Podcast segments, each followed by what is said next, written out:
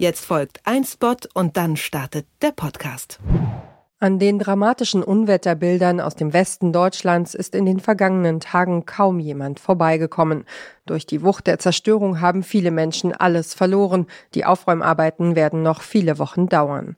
Die Aktion Deutschland hilft leistet Nothilfe für Betroffene. Das starke Bündnis deutscher Hilfsorganisationen hilft bei Evakuierungen, organisiert Notunterkünfte und unterstützt traumatisierte Menschen. Ihr könnt mit eurer Spende helfen, zu helfen. Alle Informationen findet ihr in den Shownotes dieses Podcasts und unter aktiondeutschlandhilft.de. Lasst uns über die Zukunft reden. Synthetische Biologie macht uns von Geschöpfen zu Schöpfern. Das ist nicht nur die Zukunft der Medizin, sondern der Menschheit. Was ihr gerade gehört habt, das kommt aus der Netflix-Serie Biohackers. Mit Hilfe von Genexperimenten und Computerchips sollen in der Serie verbesserte Menschen geschaffen werden. Doch was versteht man abseits von Fiktion überhaupt unter Biohacking und wie sieht sowas in der Praxis aus? Das fragen wir uns heute. Es ist Montag, der 19. Juli. Mein Name ist Janik Köhler. Hi.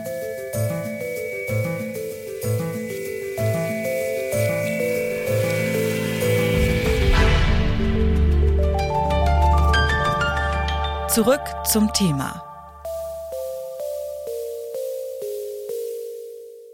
Was genau Biohacking ist, ist schwer zu sagen. Der Begriff umfasst verschiedene Arten, seinen Körper zu manipulieren, meist mit dem Ziel, sich selbst zu optimieren und leistungsfähiger zu werden. Technische Geräte wie Herzfrequenzmesser oder Schlaftracker sollen dabei helfen, ganz genau über seinen Körper Bescheid zu wissen. Und mit diesem Wissen über den eigenen Körper soll der dann systematisch umprogrammiert werden. Damit ist zum Beispiel gemeint, den Stoffwechsel oder den Schlafrhythmus dauerhaft zu beeinflussen. Dafür müssen aber nicht immer technische Geräte zum Einsatz kommen. Spezielle Ernährungsweisen oder Intervalltraining können auch darunter fallen, wenn sie gezielt eingesetzt werden, um den Körper zu verändern. Anja Leitz ist eine Biohackerin. Sie befasst sich mit Selbstoptimierung und schreibt Bücher darüber. Sie hat mir erzählt, wie sie ihren Tag momentan strukturiert. Beachte, was das Biohacking betrifft, zum einen natürlich die Biochemie und die Ernährung. Welche Nährstoffe wirken wie auf mich? Wie wirkt mein Umfeld auf mich? Und ganz besonders, wie ist die Taktung? Das heißt, welche Aspekte der Chronobiologie wirken auf mich ein? Was mache ich denn so im Moment? Jetzt gerade, jetzt haben wir ja Sommer.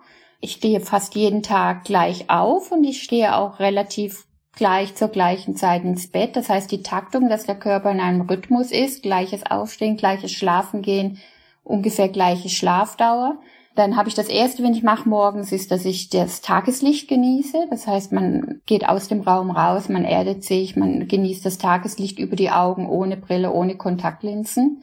Dann gehe ich erst in eine Infrarotsauna, mache das, kombiniere das mit Soletherapie, sodass alle Luftwege, die Lunge, alles ist gereinigt, die Haut bekommt gute Moleküle. Dann gehe ich in das Eisbad, dann mache ich eine halbe Stunde Eisbad am Morgen. Dann frühstücke ich, schaue, welche Supplemente brauche ich heute, was ist, was muss ich aktivieren, schaue auf mein Hirn an, schaue meinen Stoffwechsel an, was braucht es heute dann schaue ich, dass ich das richtige Lichtumfeld habe und dann esse ich ein gutes Mittagessen und abends esse ich nichts, weil ich am Abend eigentlich ein Hungersignal auslösen möchte, weil dadurch die Autophagie im Körper angeregt wird. Das heißt, das sind die Abfallmechanismen, wo der Körper abgebaute Materialien entsorgt und dann auch wieder regeneriert, sodass wenn ich schlafen gehe, weil ich gehe ungefähr um 10 Uhr schlafen, sollte man ungefähr sechs Stunden vor Mitternacht, sieben Stunden vor Mitternacht nichts mehr gegessen haben, sodass diese Programme auch chronobiologisch richtig ablaufen.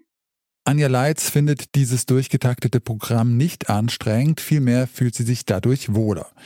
Einen anderen Ansatz verfolgt die Landwirtin und CDU-Politikerin Juliane von der Ohe. Sie will ihren Alltag effektiver gestalten. Dafür hat sie sich drei Mikrochips in ihre Hand implantieren lassen. Damit kann sie zum Beispiel ihre Haustür öffnen, im Supermarkt bezahlen oder sich an ihrem Computer einloggen. Wenn es nach ihr ginge, dann sollten solche Mikrochips in Zukunft noch viel mehr Funktionen haben. Die Evolution arbeitet ja heutzutage nicht schnell genug. Als wir noch in Höhlen saßen als Menschheit, da hat niemand die Haustür abgeschlossen. Das heißt, wir haben immer neue Anforderungen an unser Leben oder im Umgang mit unserem Leben. Und also das, was ich mir als erstes vorstelle, sind, dass ich mir meine Gesundheitsdaten auf einen Implantatspeicher. Da habe ich gerade vorgestern noch wieder mit Jens Spahn gesprochen, weil es darum geht, Standards zu definieren, damit Hilfskräfte auch wissen, wo sie dann scannen müssen, beziehungsweise dann diese NFC-Chip suchen müssten, weil Notfallärzte sagen, wenn wir mehr über unsere Notfallpatienten wüssten, was Medikamentenunverträglichkeit zum Beispiel angeht oder Allergien, dann könnten wir deutlich mehr Menschenleben retten. Und in der Regel können die auch nicht an ihr Smartphone kommen, um genau diese Daten abzugreifen. Unter das Label Biohacking fallen also ganz unterschiedliche Methoden.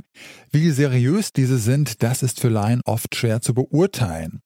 Wilhelm Bloch ist Sportmediziner und Professor an der Sporthochschule Köln.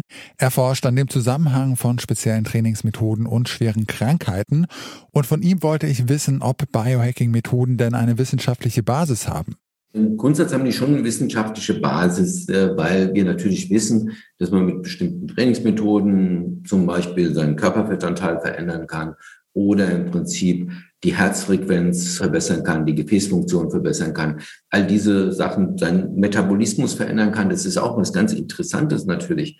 Und das wäre dann richtiges Hacking, wenn Sie zum Beispiel in der Lage sind, Ihren Stoffwechsel so zu verändern, dass einfach mehr Fett verbrannt wird und das Unterhautfettgewebe und das Bauchfettgewebe dann etwas abgebaut wird und vor allem auch das Bauchfettgewebe im Prinzip schneller verbrannt wird. Da würde ich sagen, da ist auch in einer gewissen Weise eine wissenschaftliche Basis da. Man muss natürlich immer auch da einschränken. Als Wissenschaftler sieht man im Prinzip, dass das nicht einfach so ist, dass wir schwarz und weiß haben, sondern wissenschaftliche Erkenntnisse entwickeln sich ja immer weiter. Also wir wissen, da gibt es Risiken, da gibt es Gefahren, da gibt es Möglichkeiten, aber das muss auch nicht immer eintreffen. Viele Methoden des Biohackings sind also durchaus wissenschaftlich fundiert. Allerdings gibt es auch einige extreme Fälle, bei denen das laut Bloch nicht so ist. Aus den USA gibt es etwa Beispiele, wo ältere Menschen eine Bluttransfusion von jüngeren Menschen erhalten, um so ihren Körper zu verjüngen. Solche Eingriffe sieht Wilhelm Bloch sehr kritisch. Ich wollte wissen, ab wann Biohacking denn gefährlich wird in dem Moment, äh, wo ich meinen Körper letztendlich so verändere, dass ich in eine, wir sagen dazu gerne, eine abbauende Phase komme, eine katabole Phase und das über einen längeren Zeitraum, dann ist es aus meiner Sicht schon gefährlich. Ich kann es nicht mehr wirklich kontrollieren. Ich kontrolliere wohl einzelne Parameter, aber ich verändere andere biologische, physiologische Prozesse, die dann letztendlich auch dazu führen können, dass manifeste Erkrankungen entstehen. Ich könnte mein Immunsystem auch verändern und weiß nicht genau, wohin es geht. Infektanfälligkeit zum Beispiel kann durchaus dann auch erhöht sein. Und auch Alterungsprozesse können unter Umständen bei einem übertriebenen Biohacking auch durchaus nicht nur positiv, sondern negativ beeinflusst werden. Also so ein bisschen das Rückenpushen im Endeffekt des Alterungsprozesses. Das macht man sich häufig dann auch nicht ganz klar. Biohacking ist also nicht nur Stoff aus der Science Fiction. Es gibt zwar extreme Beispiele von Menschen, die versuchen, ihre Gene zu verändern oder sich durch Bluttransfusion jünger zu machen. Die meisten Biohackerinnen und Biohacker versuchen aber einfach nur effizienter durch den Alltag zu kommen. Wenn man es mit der Selbstoptimierung übertreibt, kann das allerdings auch Schaden anrichten. Zum Schluss noch ein Hinweis in eigener Sache, falls ihr euch für Technik interessiert. Unser Podcast Fortschritt ist nämlich nach über einem Jahr Pause endlich zurück. Meine Kollegin Anja Bolle spricht jede Woche mit spannenden Gästen über die neueste Technik. In der aktuellen Folge geht es passenderweise um Mikrochip-Implantate. Und an dieser Folge hier mitgearbeitet haben Lina Cordes, Claudia Peissig, Ina Lebedjew und Benjamin Zedani. Chef vom Dienst war Leonhard Eckwart und mein Name ist Janik Köhler. Ich sag ciao und bis zum nächsten Mal. Zurück zum Thema vom Podcast Radio Detektor FM.